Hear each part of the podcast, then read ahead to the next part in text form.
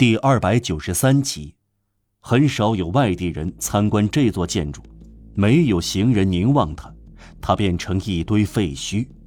每一季，灰泥从腹部脱落，造成不堪入目的伤口。用文雅的行话来说，市政官员自一八一四年以来把它忘却了。它待在角落里，暗淡，满目疮痍，摇摇欲坠。四周的木栅栏烂了。时刻被醉醺醺的车夫玷污，肚子皲裂，尾巴伸出一根木腿，腿间长出高高的杂草。三十年来，由于大城市的地面在不知不觉中缓慢而持续的升高，广场地势也在上升。它处在凹地里，它底下的地面似乎在下沉。它是恶俗的，受到蔑视和厌恶，却蔚然壮观。在市民眼里丑陋，在思想家眼里忧伤，有点像一堆要扫除的垃圾，又有点像要被斩首的一位君王。上文说过，夜晚景象在变化，夜晚是一切幽暗事物的真正归宿地。一旦暮色降临，老象就变形了。他在黑暗、令人生畏的宁静中，有一副平静而可怕的面孔。他属于过去，也就属于黑暗。这种黑暗适合他的巨大。这座建筑粗糙、矮胖、笨重、粗粝、严峻，几乎畸形，但肯定壮观，具有一种雄伟和野蛮。它如今已不复存在。让一个烟囱高耸的巨大炉子静静地俯临天下，代替阴森森的九层塔堡垒，几乎就像资产阶级取代封建制。用一个炉子来象征一个时代，炉上的锅子包含着力量，这是十分自然的。这个时代即将过去，而且已经过去。人们开始明白，如果一个锅炉可能有力量。那么，只能在头脑中有伟力。换句话说，引导和带动世界前进的不是火车头，而是思想。把火车头挂在思想的列车上，这很好，但是不要把马看作骑手。无论如何，还是回到巴士底广场，用灰泥垒起的大象的建筑师，终于造出了这个庞然大物。造出火炉烟囱的工匠，成功的用青铜造出了小巧的东西。这火炉烟囱有个响亮的名字，叫做“七月圆柱”。这是一场流产革命的失败的纪念碑。一八三二年，还非常遗憾的覆盖着一个巨大的脚手架，还围着用木板圈起来的一大片场地，把大象完全孤立起来。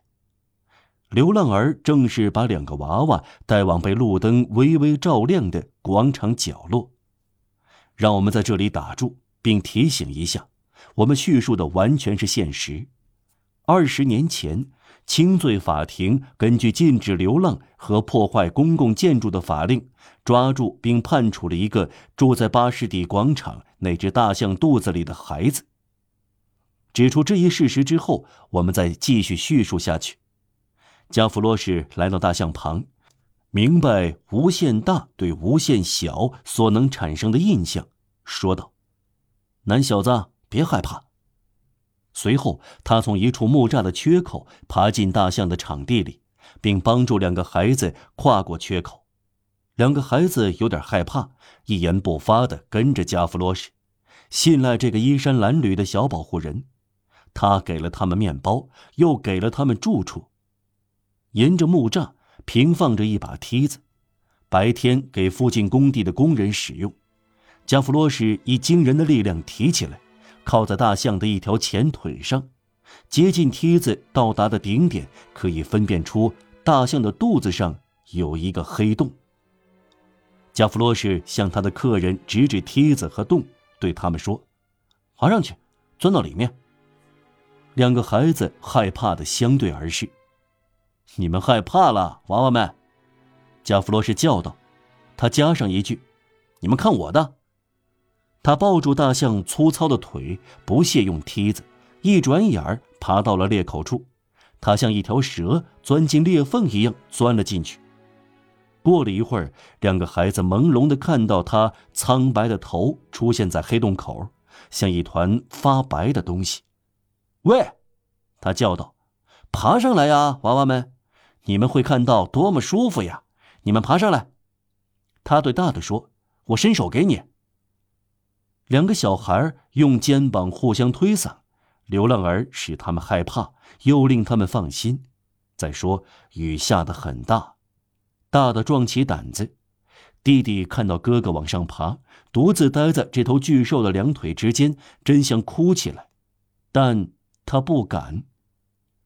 大的开始爬梯子，摇摇晃晃，加弗罗什一路给他鼓励，像武术教师教学生，或者罗夫对骡子那样吆喝：“别害怕，就这样，继续往上爬，脚踩在这儿，手攥住这儿，大胆些。”等他够得着了，他突然有力的抓住那孩子的手臂，拉向自己。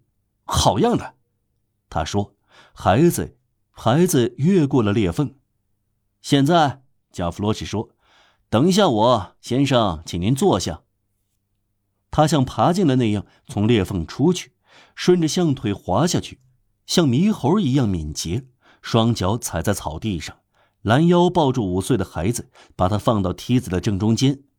跟在孩子后面往上爬，一面对大的喊道：“我推他一把，你拉他一把。”一会儿功夫，小的往上爬，被往上推，被拖着、拉着、摇晃着，塞进了洞里，还来不及弄清怎么回事儿，加弗罗什跟着他进去，一脚把梯子蹬倒在草地上，拍起巴掌来叫道：“我们进来了，拉法耶特将军万岁！”